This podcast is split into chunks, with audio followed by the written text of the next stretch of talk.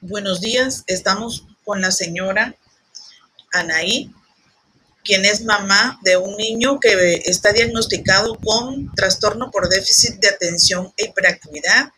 Agradecemos su aportación con todos los conocimientos que nos pueda aportar para la investigación que estamos desarrollando. Asimismo, eh, también eh, hacemos este énfasis de que este material es completamente para la investigación y este y vamos a empezar a preguntar a hacer la primera pregunta. ¿Qué conocimientos tiene con referencia al trastorno por déficit de atención e hiperactividad? Con referencia a los conocimientos que tengo sobre el trastorno por déficit de atención e hiperactividad.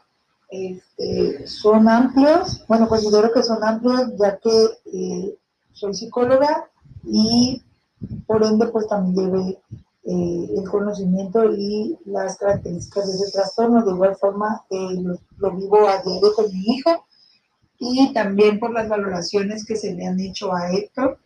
Este, tengo conocimiento que es dificultad para que los chicos, o bueno, el niño o la persona que padezca este trastorno o viva con este trastorno, eh, tiene dificultades para prestar atención, para poderse concentrar en ciertas actividades.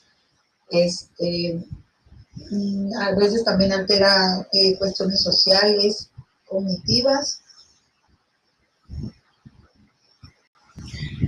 ¿Qué conductas presentaba su hijo cuando usted se dio cuenta que no eran correctas y qué edad tenían? ¿Qué conductas presentó Héctor cuando nos dimos cuenta que no eran correctas y qué, eh, edad tenía? Eh, empezó a presentar conductas desde el kinder más o menos. Cuando él terminaba demasiado rápido sus actividades, no tenía que hacer y iba a molestar a sus compañeros o no con intención de molestarlos, pero sí como de ir a ver qué hacían, ¿no? lo que nosotros comúnmente llamamos el chisme, ir a ver el chisme de sus compañeros, entonces iba y los distraía porque él terminaba demasiado rápido sus actividades. Entonces la maestra pues no sabían qué hacer y lo, lo regañaban y lo mandaban a otro grupo donde había niños eh, mayores. Considera que al presentar su hijo alteraciones en su comportamiento, repercute en la relación de pareja entre usted y su esposo o en esta situación eh, qué problemas este, pues, trae con referencia a la convivencia familiar.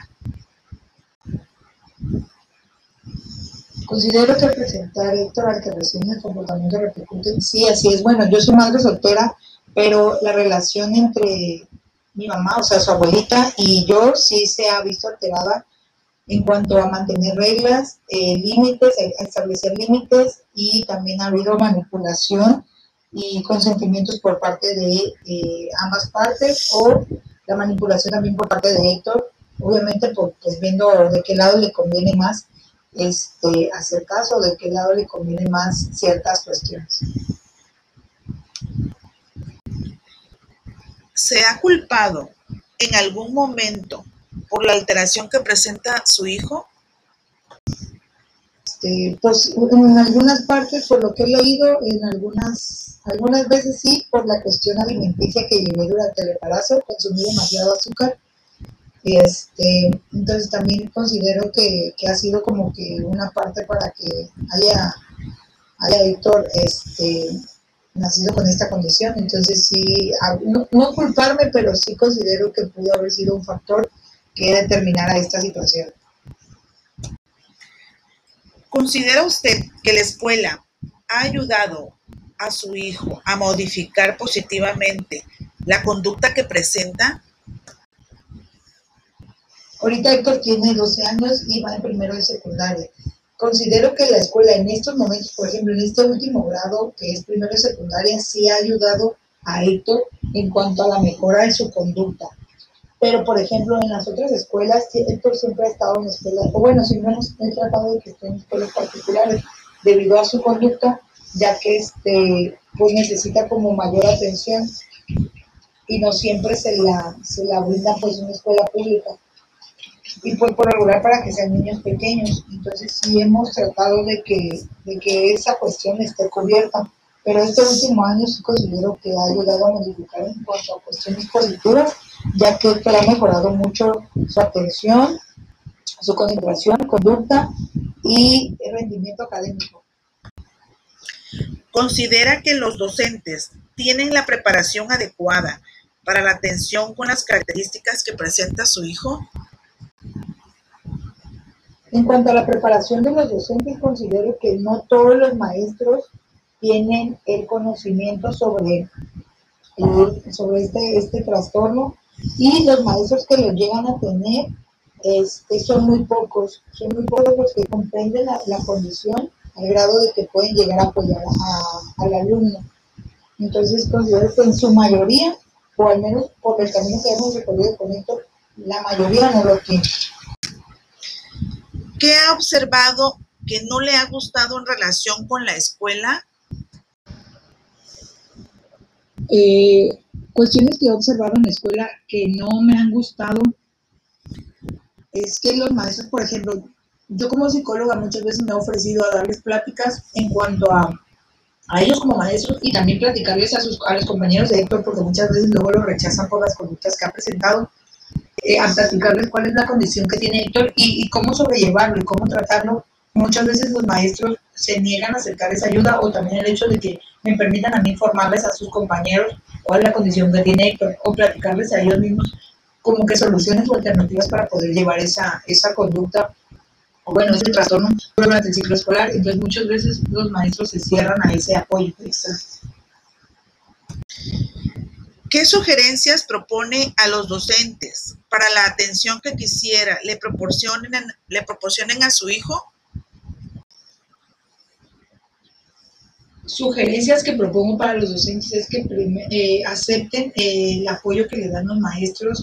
Por ejemplo, ya se llevar alguna psicóloga, si algún papá se ofrece, obviamente teniendo el conocimiento previo, eh, si los papás proponen eh, llevar algún terapeuta llevar, a llevar alguna persona que esté preparada en cuanto al tema, que los maestros acepten ese apoyo y que también eh, acepten las propuestas de trabajo o la manera o las opciones de que uno como papá les da a ellos para poder tratar a su hijo y, mejorar la conducta, ¿no? Porque muchas veces es por la conducta que presentan, vienen problemas con los otros alumnos, entonces se alborota todo el salón y ahí es donde ya se vuelve conflicto general. Entonces, sobre todo eso, el que se permitan ayudar, que los papás podamos aportarles algo a ellos y que acepten esa ayuda. En casa, ¿cómo y mediante qué imponen disciplina con su hijo que presenta una alteración por trastornos por déficit de atención e hiperactividad.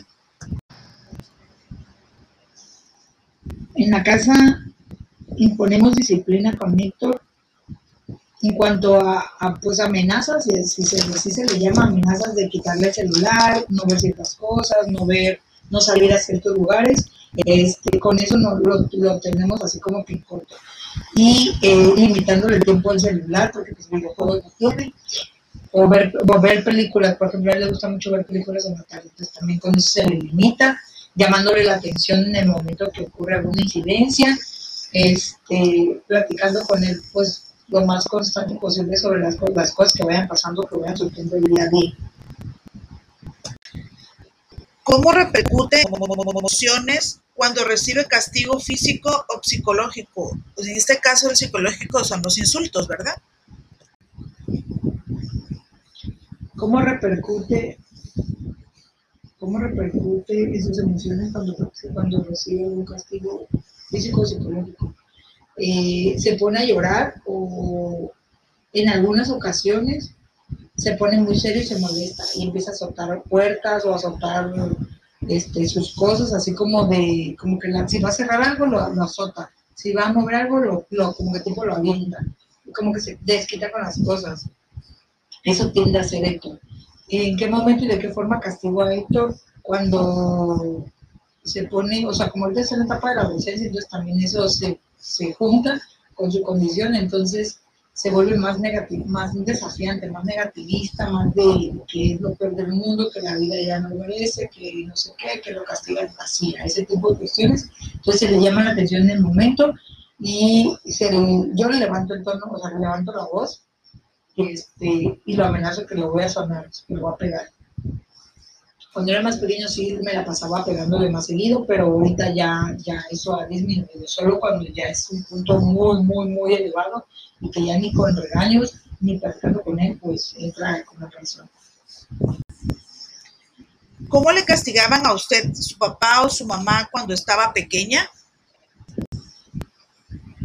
A mí mi mamá me castigaba con regaños y con, la, con el cinturón, bueno, con los ganchos. En ese entonces eran los ganchos de ropa, con eso me sonaban. Y este, mi papá, pues solo con la mirada y llamándome la atención. Solo recuerdo una vez que mi mamá me pegó y ya. ¿Cuál es su postura en relación a la medicación de su hijo En cuanto a la medicación, eh, considero que es una base fundamental para poder sobrellevar este, este trastorno siempre y cuando vaya acompañado de psicoterapia. Este, mm, y que la medicación, o sea, la vayan regulando y que sea un medicamento que sea, o sea, que lo ayude a, no que no le sirva para nada. ¿Ha medicado a su hijo ¿Qué experiencia tiene con este aspecto? Sí, Héctor desde pequeño que fue diagnosticado ha estado bajo tratamiento bueno, médico, este, con el neurólogo, siempre ha estado como que medicado y en algunas ocasiones le ha servido, en otras sí se le ha dado como que lo deja todo su movimiento y en otras no le hace efecto. También dependiendo de la dosis que, que tome.